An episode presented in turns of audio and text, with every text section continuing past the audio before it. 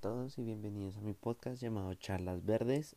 En el día de hoy vamos a cambiar el tema. Ahora vamos por un tema un poco más concreto, se podría decir, un poquito de menos conjeturas. Y pues este va a ser el de el discurso moderno del cambio climático. Y pues bueno, digamos que este tema tiene un rango muy amplio para poder tratar puesto que digamos que de alguna u otra manera el cambio climático se ha vuelto la noticia más importante desde los 2000 se podría decir y pues desde ese momento hemos estado cambiando constantemente toda nuestra idea acerca del medio ambiente antes lo considerábamos como un medio para poder usar y nada más y que también así como lo usamos lo podríamos después dejarle nuestros desechos y no pasaría nada. Luego pasó a ser una fuente de riesgo, por decirlo así, en el que sí sabíamos que estaba pasando algo, pero no conocíamos las implicaciones generales que tendrían. Y ahora tenemos este punto en el que ya conocemos qué es lo que va a pasar, ya conocemos cómo va a pasar y cuándo va a pasar, pero aún así estamos en un punto de negación en el que simplemente no hacemos nada para poder arreglar las cosas. ¿Y por qué digo que no hacemos nada? Por la simple razón de que somos muy pocas las personas, o son muy pocas las personas, las que han estado intentando cambiar algo en su vida cotidiana para poder evitar esa situación. Y pues bueno, digamos que siempre es positivo porque eso siempre ayuda. Una, cada pequeño granito de arena ayuda, por decirlo de alguna manera. Pero de esa misma manera, no es que solamente necesitemos de los 7 mil millones de personas, necesitamos solamente a un millón que haga algo y con eso nos salvamos. No, o sea, esto es cuestión de todos, porque todos estamos en el mismo barco, en el mismo planeta, y por consiguiente todos vamos a sufrir lo mismo que está que va a estar por pasar. Puede que algunos lo sufran más que otros, por su ubicación geográfica, por su condición económica, por muchos factores, pero a todos nos va a pasar algo. Entonces tenemos que estar conscientes de que esto en algún momento va a estallar muy feo y todos vamos a tener que pagar por ello. Entonces, el primer punto que quiero tratar es el hecho de las noticias.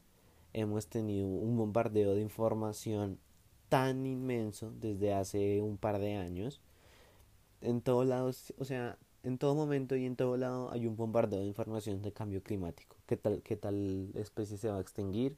Que los corales ya no van a existir. Que el café se va a acabar. Que el chocolate se va a acabar. Que esto se va a acabar.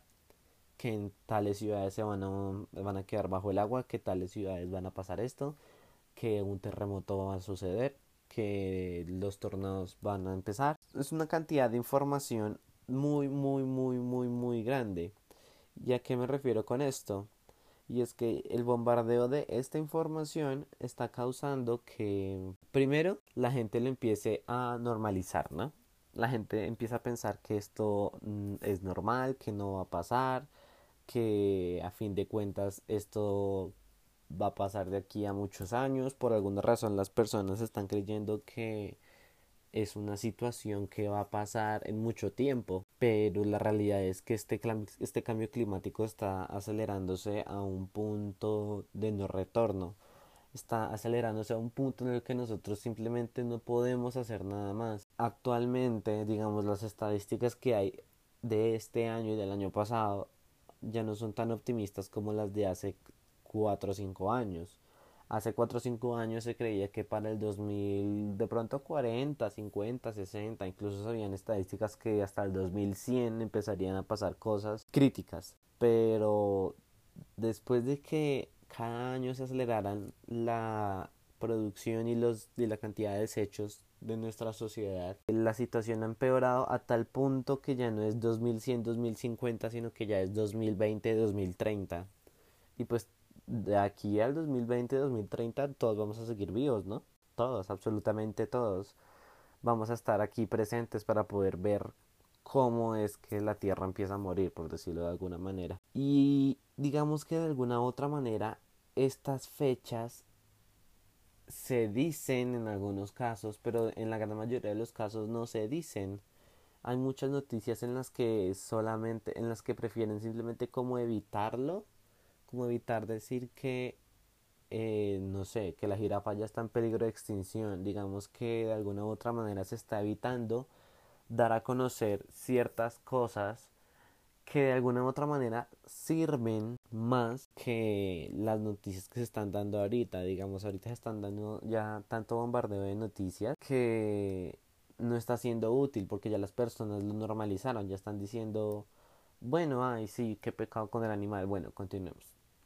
Ah, bueno, sí, es normal que el hielo se derrita, estamos en verano y en realidad es invierno, porque mucha gente también que es así de perdida. Pero digamos que existe la posibilidad de que hayan animales que nosotros tenga, que nosotros tengamos una conexión muy fuerte con ellos y que de alguna u otra manera sí nos va a afectar. Digamos, eh, podría ser el caso de la jirafa, por si no lo sabían, digamos, o yo he visto muy poca información acerca de ello, y es que las jirafas ya entraron en peligro de extinción. También está el koala, el koala ya está en peligro de extinción funcional, o sea que ya su hábitat ha sido casi totalmente destruido y por esta razón es que se considera el koala que ya está en peligro de extinción. También los elefantes, también los leones, o sea, son animales que nosotros creíamos que nunca iban a estar en peligro de extinción pero como la grandeza del ser humano es muy amplia, ya también los metimos en la lista roja. Entonces, claro, estamos entrando en un punto en el que ya nos está empezando a afectar directamente. Directamente en el sentido de que está afectando cosas que conocemos. Porque también se puede entender como directamente que hay personas que ya les está afectando, que el calentamiento global o cosas así.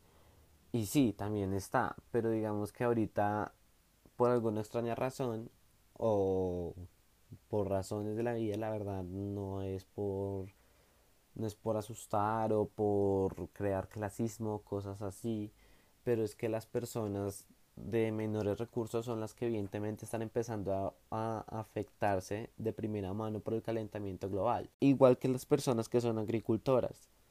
Los agricultores se están dando cuenta de que ya hay ciertas épocas del año digamos aquí en Colombia, aquí en Colombia pues no hay como tal estaciones, entonces casi siempre se puede estar cosechando. Digamos que ahora en estos casos los, las diferencias de temperatura están causando que hayan más épocas del año en las que no es posible sembrar. ¿Y a qué me refiero con esto? Y pues claro, esa es la situación y es que ahora estamos frente a un problema mayor y es que la producción de alimentos baja. Esa es la primera parte. ¿Qué sigue ahora? Empiezan a, no sé, por dar ejemplos, empiezan a dar más heladas y más sequías, los suelos empiezan a acidificar, que también es un problema. No se ha tratado del todo, solamente se dice, se está mirando el problema del clima, pero ah, el otro problema es que efectivamente el suelo no es un recurso renovable para que un suelo esté sano se demora muchísimos años en lograrlo.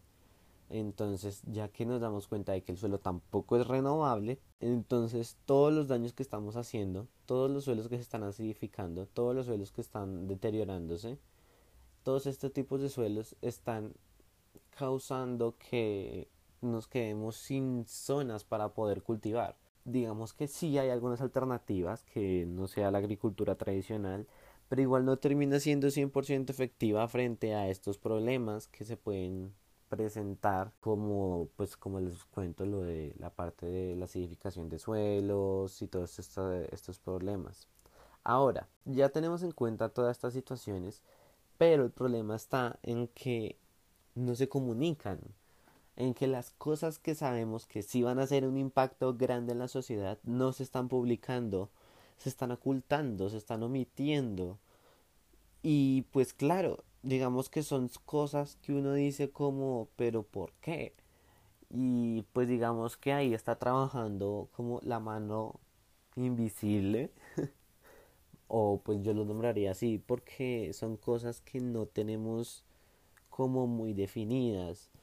Son cosas que sabemos que están ocultando algunas personas, pero tampoco tenemos como ese poder de comunicación para nosotros mismos hacerlo llegar a todo el mundo. Entonces son, son de esas cosas que nosotros simplemente no podemos conocer o que de alguna u otra manera están ahí, pero la gente llegó a un punto en que omite la información debido a ese bombardeo tan grande que nos han dado a través de estos años, de estos últimos años.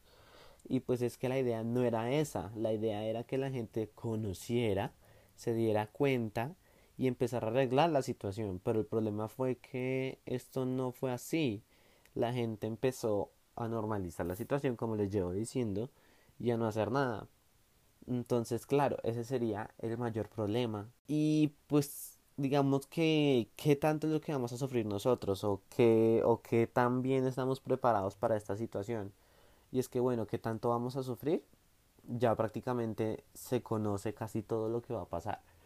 Van a empezar a subir los niveles del mar, eh, van a cambiar los climas, ya no va a ser un verano rico, va a ser un verano infierno y un invierno infierno también. Va a ser un invierno en el que la gente ni siquiera va a poder salir porque se va a congelar apenas salgan de la casa. Van a empezar a dañarse muchísimo más los suelos. Va a empezar una crisis en la seguridad alimentaria del mundo. Van a empezar tantas cosas de seguido que simplemente no estamos preparados para ello. No tenemos los, los mecanismos apropiados para ello. No, es, no, no. Simplemente no hay ningún país, primero que se salve, todos vamos a sufrirlo, unos en mayor medida que otros, por su posición geográfica principalmente, y también muchos otros vamos a sufrir, evidentemente más que otros, porque digamos que hay algunos que están un poquito más preparados.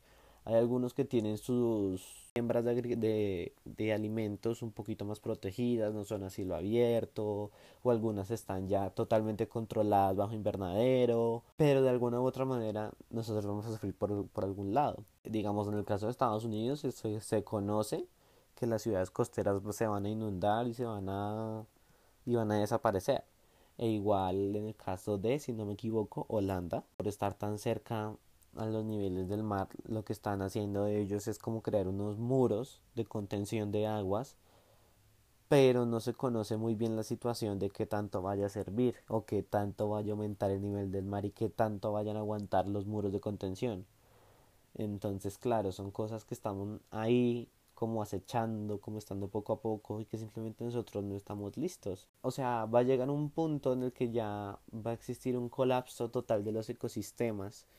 Digamos que un ejemplo perfecto es que ya no hay pasto eh, marino. El pasto marino era bastante útil para eh, retener nutrientes y ya no está, ya no está, ya no existe. Los grandes bosques tampoco, ya se están destruyendo, el, como el más importante ahorita es aquí el Amazonas y lo están deforestando a un nivel cada vez más rápido. También digamos que está influyendo, influyendo ahí la, las políticas que están tomando que muchas veces creen que por sembrar mango y papaya o cosas así creen que están ayudando al medio ambiente, pero pues es que hay muchos factores que están diciendo que no es así el mango y la papaya sí son productivos, pero es que no es lo que necesita ahorita el planeta. Necesita son plantas nativas de cada lugar. Eh, esto no me acuerdo en qué lado es, pero es que en algunos países se crean este tipo de políticas que lo que intentan, porque se les vale el, el, el intento, es incentivar el, el sembradío de, de, árboles, pero pues en este caso lo miran a nivel económico y pues entonces dicen que tiene que dar algún fruto o algo así que tenga que servir y pues esa tampoco es la idea. Y pues claro, ya para finalizar, digamos que incluso nosotros mismos aquí en las ciudades también estamos colapsando a los ecosistemas, y no es que ya lo hicimos, claro. Digamos que a eso se le conoce como el darwinismo urbano, en el que hay algunas especies que pueden de alguna u otra manera evolucionar a nivel acelerado, evidentemente porque conocemos que la evolución se demora bastante tiempo y que es a través de generaciones, de muchas, muchas, muchas generaciones, pero pues en este caso nos hemos dado cuenta que de alguna u otra manera esas especies han logrado evolucionar más rápido. ¿Y cuál es el problema? Que evidentemente hay muchas especies que se están como homogeneizando, por decirlo así, que están terminando teniendo los, las, unas características muy similares a otras especies, pero que de alguna u otra manera la gran mayoría de especies están muriendo. Digamos aquí en Bogotá antes habían muchísimos cucarrones, muchísimos, muchísimos. Cuando yo era pequeño me acuerdo que en las mañanas eran muchos cucarrones volando por ahí en el pasto, era, era algo impresionante. Pero pues hace un par de años desaparecieron prácticamente, no se ven o no existen o no, no, no desaparecieron.